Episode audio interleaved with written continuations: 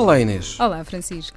Então hoje vamos falar de uma mobilidade mais sustentável um, e isso tem muito a ver com algum tipo específico de veículo que vamos aqui falar, um, mas acima de tudo é muito importante nós percebermos que uh, andarmos a pé, andarmos uhum. de bicicleta, os chamados modos suaves, são os mais amigos do ambiente. Exatamente, não esquecer. E depois, só mesmo quando precisarmos e não conseguirmos recorrer ao transporte público, temos a, a, a, moto e o carro. E quais são as novidades nesta, nestes campos?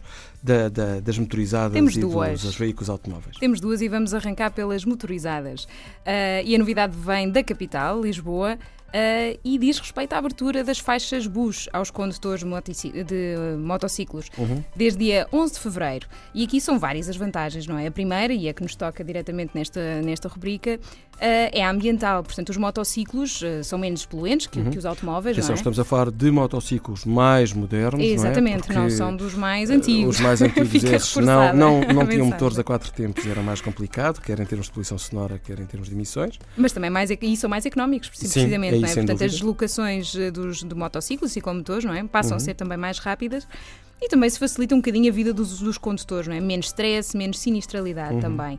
E esta é a primeira novidade. A segunda já diz respeito aos automobilistas e aqui o incentivo é para uh, o carpooling. É verdade. Uh, bem, o, o, o, que é facto é que tem havido aqui uma grande diferença entre a teoria e a prática. Uhum. Bem, comecemos por dizer que uh, na maior parte dos carros as deslocações são feitas praticamente só com o condutor. Nos acessos, por exemplo, às grandes capitais, é isso que se verifica. E, mas 43% dos portugueses dizem que gostariam de partilhar o carro. Então, quer dizer, o que é que nós daqui é... podemos fazer? podemos sugerir a partilha um, dos custos de, da deslocação. Portanto, estamos a falar de combustível e eventuais custos também de portagens e estacionamento. Portanto, se um carro tem capacidade de levar 5, por que não levar 5 pessoas? Uhum. E, e, e, nós já temos vindo a falar deste, deste tipo de iniciativa, mas o que vamos falar hoje especificamente é uh, do carpooling para empresas e uhum. de uma empresa em específico, com certeza que deverão surgir outras entretanto, que é a empresa Zaboleia, do boleia.net. Uhum. E, e, esta ideia é, é muito salutar porque uh, diminui os custos de deslocação, é uma mobilidade mais social, flexível, menos estressante.